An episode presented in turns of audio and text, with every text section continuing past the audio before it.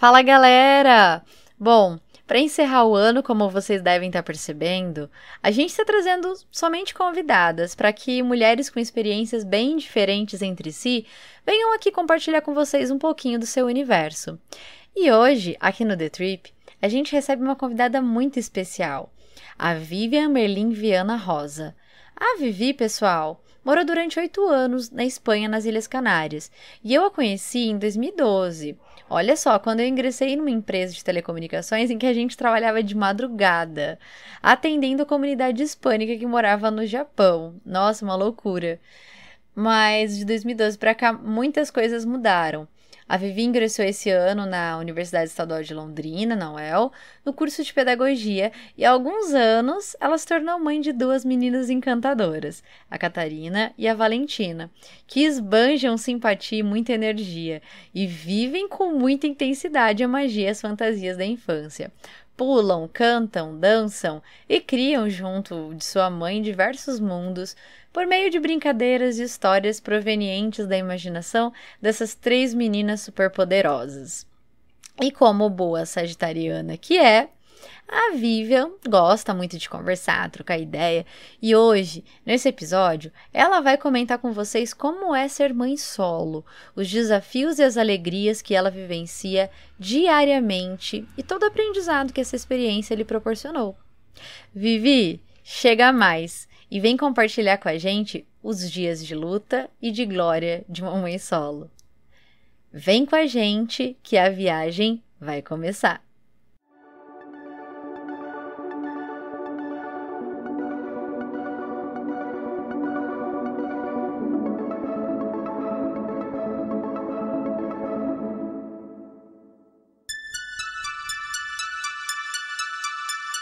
The Trip, The Trip. o podcast para você viajar, viajar pelo mágico universo das múltiplas linguagens.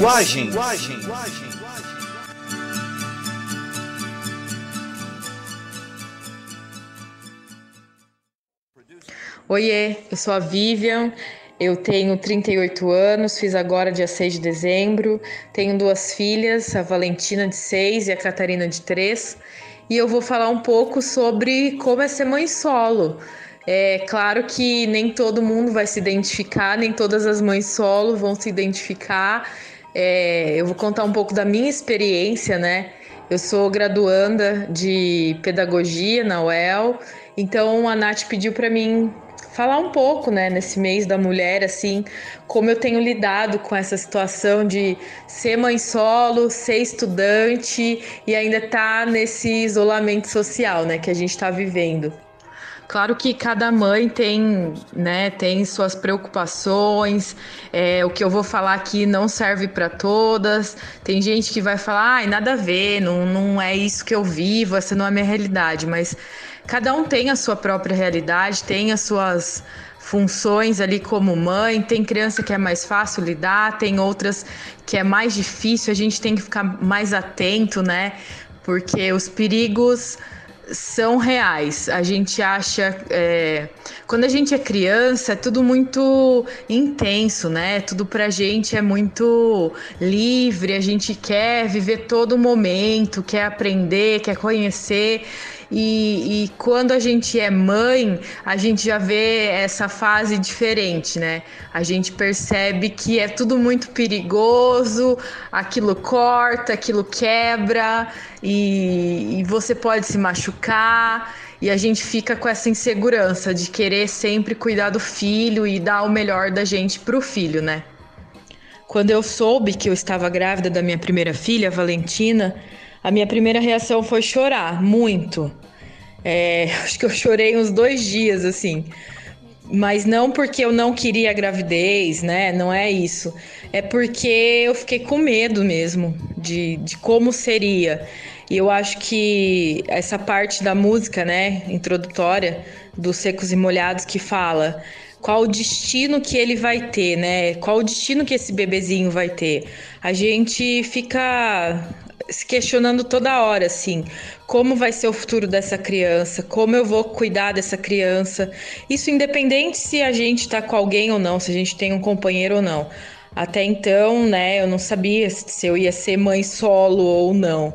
Mas é, o grande questionamento, assim, no momento que eu vi o teste positivo, foi como eu vou ser mãe se eu ainda sou filha?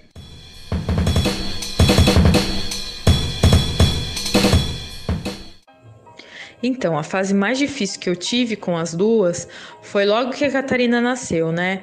Porque tudo que ia fazer tinha que estar as duas juntas, né? Não tinha como eu deixar uma filha com alguém e levar só uma.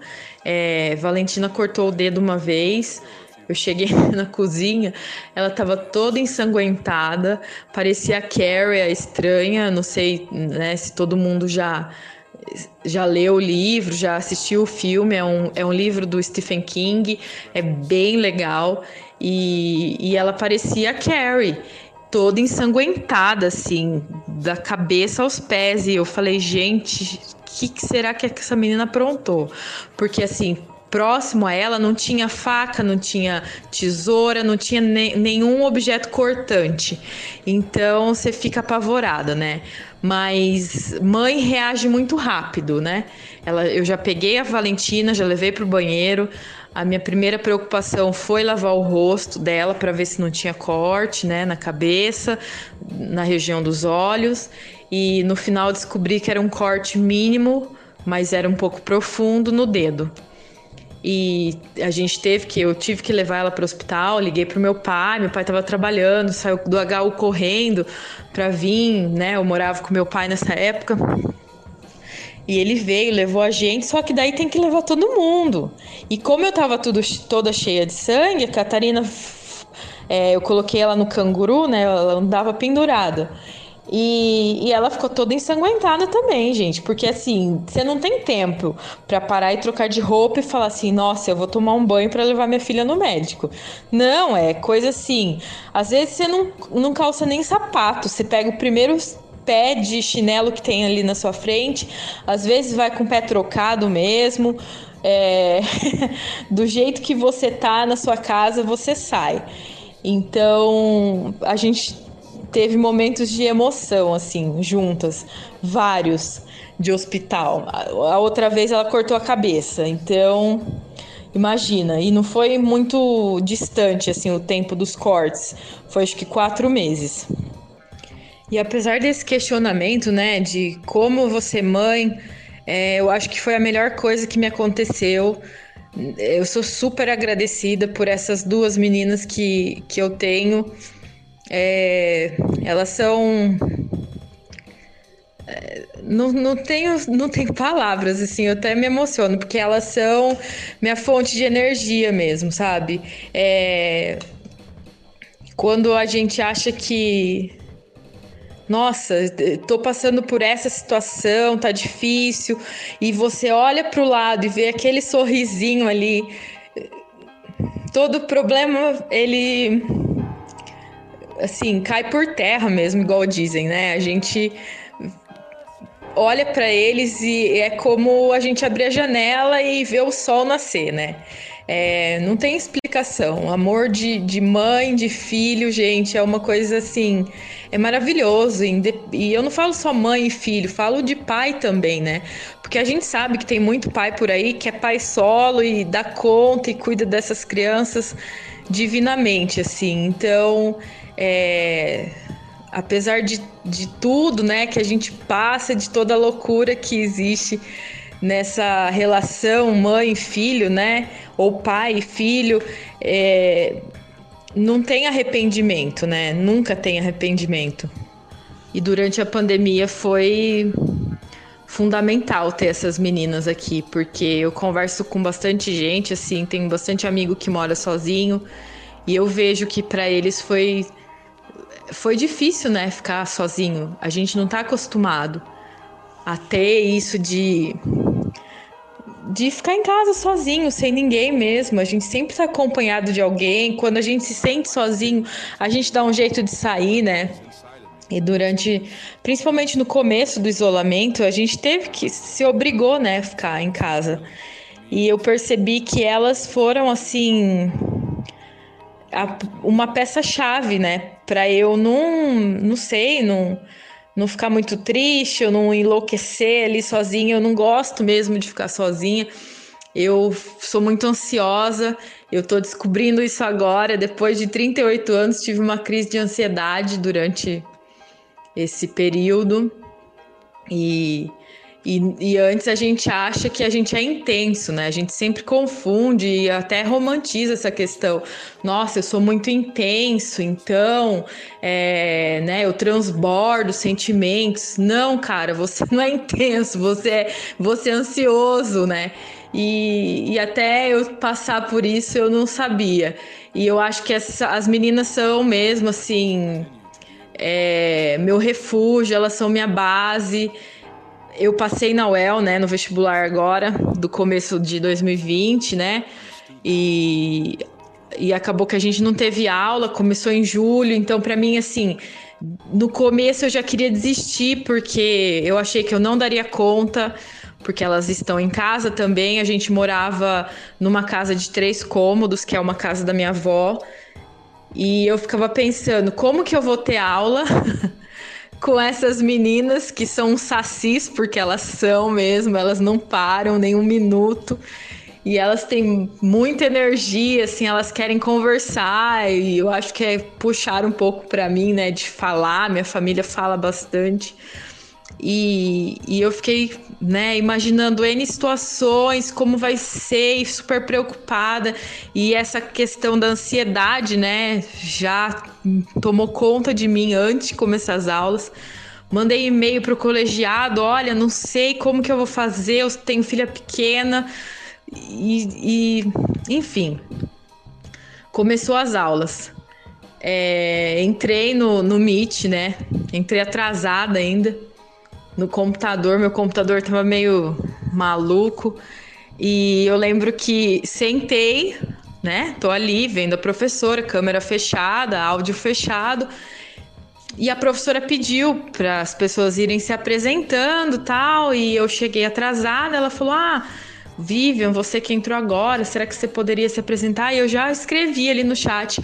Não, professora, não, não tem como. Eu tenho filha pequena, elas estão pulando aqui, porque o computador era junto no mesmo no quarto, né? Como eram três cômodos, então o quarto era meio que a sala, junto, tudo junto ali.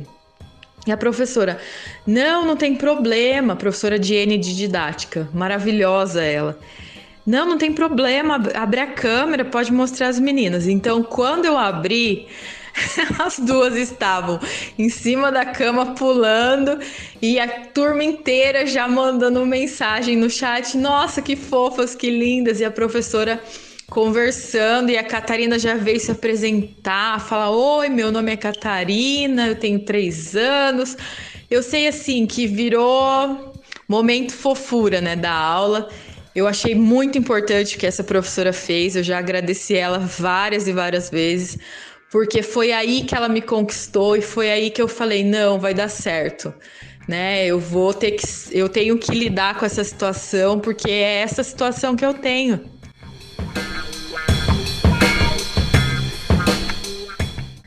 E essa cena de delas na câmera, né, quando eu estava tendo aula, se repetiu por várias e várias vezes.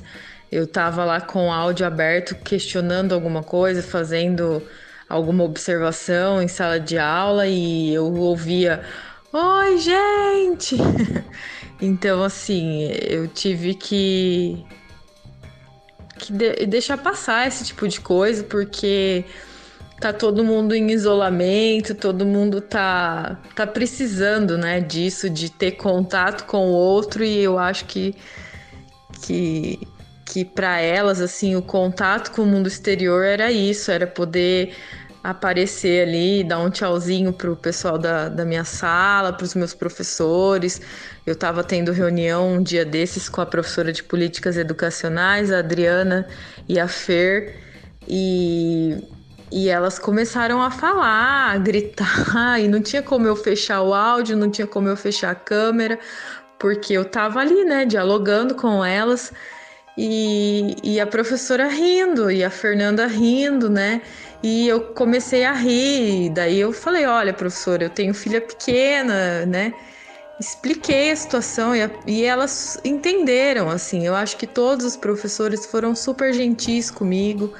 Eles, eu acho que quase todos conheceram as meninas. E foi, assim, situações engraçadíssimas que a gente passou durante esse período de aula. Elas também tiveram aula, mas pelo as, as atividades vinham pelo WhatsApp, então era mais fácil. Mas às vezes a gente tinha uns encontros, né, pelo Meet. E, e elas ficaram um pouco abatidas, assim, porque não tinham muito contato, né, com os amigos. Eu acho que elas sentiram bastante falta. Mas por outro lado, é, o isolamento, né, essa pandemia só trouxe benefícios para gente, assim.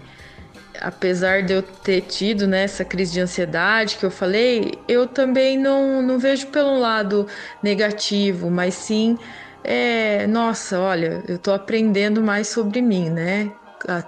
Até onde eu posso chegar, é, a hora de parar, né? De, de saber que tem hora para descansar, porque a gente principalmente quando a gente já vai envelhecendo, assim, não que eu sou velha, mas é, a gente quer fazer tudo de uma vez, né? Quer abraçar o mundo. E eu com essa responsabilidade das duas, eu que quero, né? É, fazer tudo para ontem, assim, tudo que eu não fiz, né? Quando eu era mais nova e que eu também não me arrependo de não ter feito, porque eu acho que não sei, eu acredito muito nisso do momento, né? Eu acho que agora é meu momento. Eu percebo agora se eu tivesse feito essa faculdade, né, de pedagogia com 19 anos, quando eu saí do colegial, será que eu, eu teria aprendido tanto quanto eu estou aprendendo agora? Então, assim, por mais difícil que seja ser estudante e ser mãe solo, é, para mim eu, eu tenho muito a agradecer, né? A elas, porque eu acho que é, elas foram meu, como dizem por aí, meu gatilho, né? De, de falar, não, eu vou tentar o vestibular e, e vamos ver no que vai dar. Não esperava passar, passei e elas ficaram super felizes, eu acho que até mais que eu. Elas comemoram muitas coisas, né? Eu acho que talvez por eu também comemorar cada vitória, porque eu sei quanto é difícil, né, a gente alcançar as coisas que a gente quer, não é fácil, é uma luta diária. É, eu só tenho a agradecer também a muita gente, porque é, seria até hipocrisia minha falar que eu. Ah, nossa, eu, eu tô sozinha. Não, eu não tô sozinha, eu sou mãe solo mas eu não tô sozinha, eu tenho meus pais, tenho minhas irmãs, tenho meus avós, meus tios, meus amigos, então eu tenho apoio de, de vários lados, assim, né? Para onde eu gritar socorro, eu sei que tem alguém que vai me ajudar. E falando em conquistas, né? Nessas comemorações que elas fazem comigo, é, eu tinha até comentado que a gente morava numa casa de três cômodos. Aí esse mês, não, esse mês não, já faz uns dois meses a gente mudou para esse apartamento. E ele é bem maior, né, que a casa que a gente morava, apesar que a casa tinha um quintalzinho, aqui não, mas aqui elas têm o quarto delas. E, e essa foi uma conquista assim, nossa, eu vi no olhar delas o quanto elas ficaram felizes, sabe? Tipo, nossa, a gente está saindo desse lugar para ir para esse lugar. Olha o salto que a gente deu, olha a melhora que a gente teve, né? E, e é bem bacana assim o jeito que elas que elas se sentiram, né? De, de eu não sei assim se a percepção delas é a mesma que a minha, né? por elas serem crianças, então é, é diferente, mas é, eu, eu observei isso, que elas tinham essa noção, assim, olha, o ano passado foi muito difícil, a gente teve que lutar muito e, e eu sempre falo isso para elas que a gente tem que sempre lutar e, e eu escutei a Valentina falando assim Nossa, mãe, a gente lutou tanto, né? Que os dias de glória chegaram. E eu dei muita risada assim e falei: Sim, é, Valentina. Hoje foi um dia de glória, assim, né? Porque eu sempre faço isso, falo que existem os dias de luta e os dias de glória. E foi bem bacana, assim, observar que ela entendeu que a gente, pra gente conquistar algo, a gente tem que ir atrás, né? A gente não pode ficar parado esperando. Então, essa relação que eu tento construir com elas, eu acho que não é para mim e não é para elas, né? Não é uma relação entre só entre mãe e filhas. É uma relação que elas vão ter com o mundo, né? Com a sociedade que a gente vive. É, eu quero muito, assim, eu eu desejo muito, mas eu sei que isso é, é coisa diária, né? O dia a dia é, são exemplos e, e, e, aí elas têm a personalidade delas, a vontade delas. Então eu, não, eu nunca posso impor assim, ah, eu quero que vocês sejam isso ou aquilo. Não, eu deixo elas à vontade, assim. Até me dizem que, ah, é um pouco errado você deixar o filho escolher, né? Mas por que não? Claro que a gente tem que ter essa questão do limite, de falar assim: olha, se você fizer isso, vai acontecer isso. Mas por que não deixar eles escolherem? É, a Valentina ela veste as roupas que ela quer, assim, né? Ela vai no armário, ela pega e faz as combinações dela e eu falo: Nossa Senhora, mas e daí? É ela, é, é ela tá se sentindo bem daquele jeito. Então eu gosto de ser assim com ela, sabe? Eu gosto de de perceber assim quando elas entendem as coisas, todas essas lições assim, né, de mãe. E, e é bacana assim a nossa construção familiar, né? É, é, é interessante assim observar como elas apesar de pequenas assim, elas entendem as coisas, né? E a gente acha que criança não entende, que, que criança é ingênua, ah, ela não, ela não escutou, mas ela tá ali, uma esponjinha, né?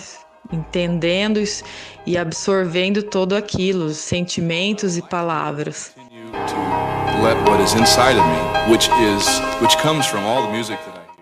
Que bom seria se a gente tivesse um, um título, O que é ser mãe ou Como é ser mãe, daquela coleção Primeiros Passos. Não é fácil, não existe um manual, existem vários e vários livros. A Nath até pediu para me indicar algum blog, algum livro que eu tenha acompanhado, assim, de mães solos.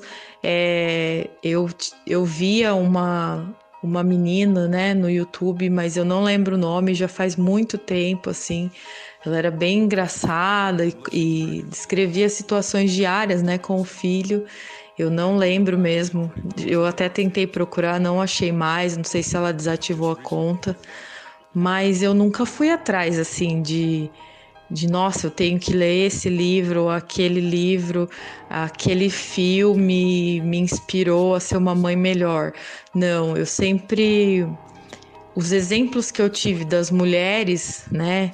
E eu sempre falo isso para elas, tanto as mães dos meus amigos, minha mãe, minha avó, é, minhas tias, várias mulheres que passaram pela minha vida, minha ex-sogra, eu acho que minha ex-cunhada, né, elas sempre foram exemplos assim de mãe. Então a gente vai absorvendo ali é, uma coisinha aqui, outra colar, né?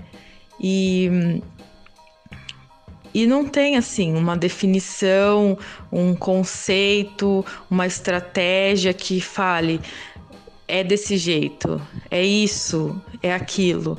Não, é, é uma construção diária. É você acordar e ter um dia que você não planejou. Ou você planeja e sai tudo ao contrário. É, eu me pego fazendo coisas que eu, eu lembro do meu pai, da minha mãe, ou não sei, da minha avó fazendo com a gente. Eu acordo de madrugada para ver se as minhas filhas estão cobertas, se elas não estão passando frio. A Catarina saiu da fralda agora noturna, né? Já tinha saído da fralda, não usava mais fralda de dia, dormia de fralda. Aí eu resolvi tirar durante o isolamento. E foi um barato, porque eu tinha que acordar de madrugada para levar ela no banheiro, para fazer xixi, porque dava 8 horas, 9 horas, eu falava, parou a água, vamos dormir, né? Normalmente, quando tá em época de aula, a gente dorme cedo, 7, 7 horas a gente já tá na cama, máximo 7 e meia, porque acorda cedo para ir pra escola. Mas durante o isolamento, tem dormido mais tarde. Então eu falava: não, não pode mais tomar água, mas você vai deixar a criança com sede? Ela olha para sua cara e fala: tô com sede. E, e não tem como, gente. Então eu fazia esse sacrifício, não sei se é sacrifício, assim, eu acordava de madrugada, pegava ela no colo, levava ela no banheiro, abria a torneira, fazia o barulhinho do xixi, ela fazia xixi e voltava para cama. Então assim, não tenho que dizer assim para para as mães e falar assim, olha, é assim ou é assado. Olha, você vai ter filho, você é mãe de primeira viagem, é, e você vai passar por isso ou por aquilo. Não, a gente não sabe. É, é todo dia uma coisa nova, é dente que cai, é, é brincadeira que a gente tem que inventar. Esses dias a gente estava em casa antes de mudar para esse apartamento e não tinha o que fazer, já tava todo mundo de saco cheio, sabe? Um calor e vamos tomar banho de mangueira.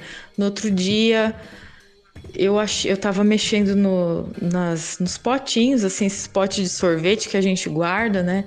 Arrumando assim o armário da cozinha e, e coloquei assim o pote, comecei a fazer barulho, né, com o pote e as meninas viram, já pegaram outros potes e a gente começou a fazer música.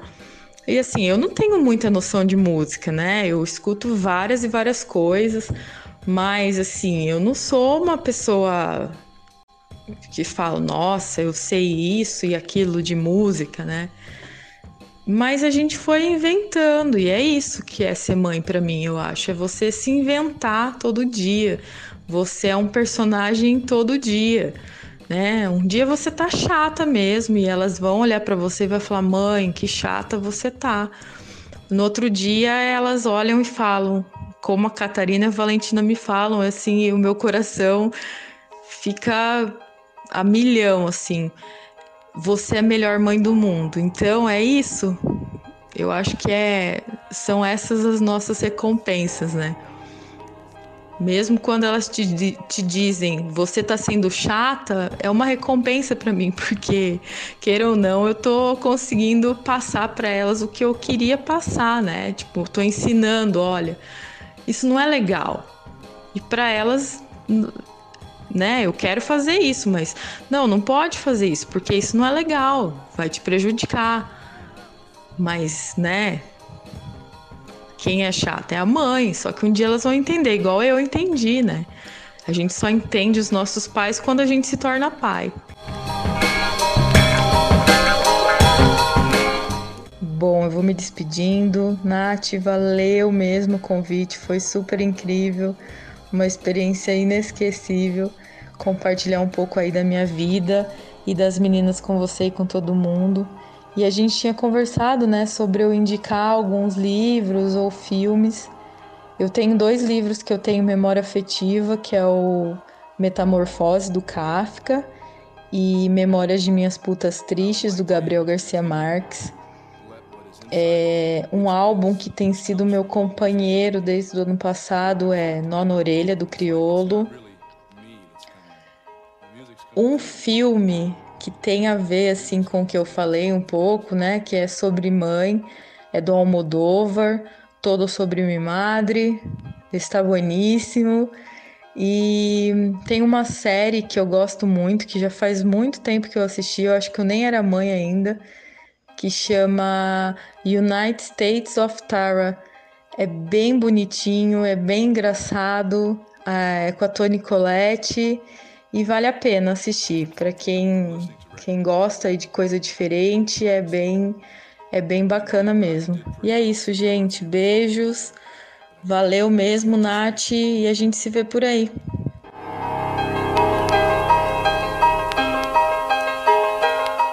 Poxa, Vivi, imagina! A gente aqui no The Trip é quem agradece a sua participação. Ter você aqui compartilhando um pouquinho do seu dia a dia como mãe solo foi muito importante para a gente poder ter uma noção dessa experiência. A Valentina e a Catarina devem adorar ter uma mãe toda descolada, que tem vários desenhos coloridos pelo corpo, uma mãe que entra no universo de fantasia delas e que lhes dá a liberdade de escolher as roupas que elas vão usar, o que eu achei super interessante e super importante. Como você bem colocou, não existe um manual para ser mãe.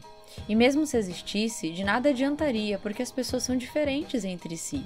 Cada um carrega consigo valores, princípios e questões que dizem respeito ao modo como cada indivíduo enxerga o mundo.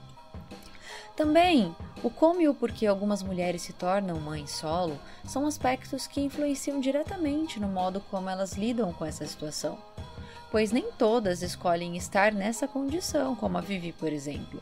A gente sabe que muitas são obrigadas a cuidarem de seus filhos sozinhas, porque foram abandonadas por seus ex-maridos, que muitas vezes somem e, além de não cumprirem com a sua obrigação na parte financeira, nunca mais aparecem, ao menos para verem seus filhos.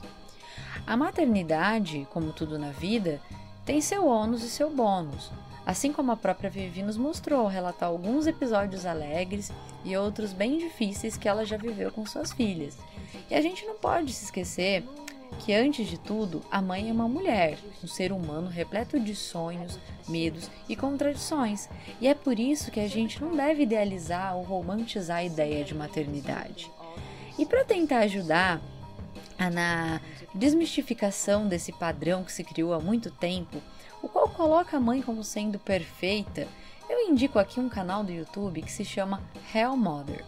Nesse canal, Ellen compartilha com a gente a sua vivência enquanto mãe solo e desabafa quais foram as angústias, as dúvidas e os receios que ela sentiu no início da maternidade e os olhares julgadores quando souberam que ela seria uma mãe solo. Minha outra sugestão, pessoal, é a página do Facebook intitulada A Mãe Solo, criada por Thaís Leão Gouveia, uma designer que compartilha as tirinhas que ela cria e que mostram o lado B das mães, lado que muitas vezes acaba ficando oculto pelo medo que muitas têm de serem julgadas e condenadas por essa sociedade machista, patriarcal e opressora, onde muitas pessoas ainda possuem a ideia absurda que uma mulher só é bem vista tendo ao seu lado um homem. Para quem tiver interesse, os links de ambas as sugestões estão na descrição. Vivi, mais uma vez eu agradeço muito a sua participação aqui no The Trip. Que vocês três possam viver juntas muitas outras aventuras, tanto no mundo real quanto no mundo da imaginação. Um beijo enorme para vocês. Agora, eu finalizo esse episódio com um poema que nosso amigo Flávio Ranucci criou em parceria com sua amiga Angélica. Esse poema é direcionado ao tema desse podcast. Quem quiser conferir esse né, e outros poemas, é só acessar o link do Instagram que vai estar na descrição. Muito obrigada a vocês que nos acompanharam até o final. Um beijo, se cuidem e até a próxima viagem.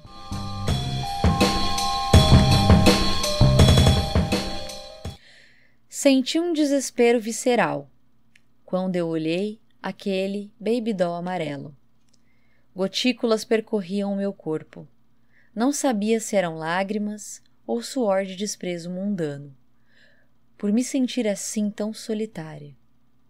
O que me sobrou foi o cheiro daquela doce criança nos meus braços, o olhar profundo, o cheiro intenso de uma vida que agora foi duplicada e aquela pontada na alma que o abandono causa.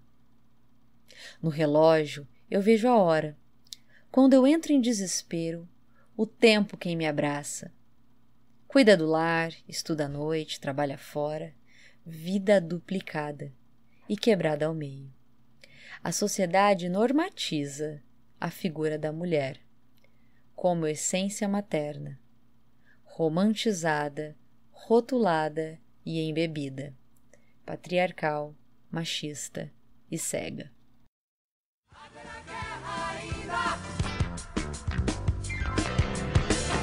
Tomara que não.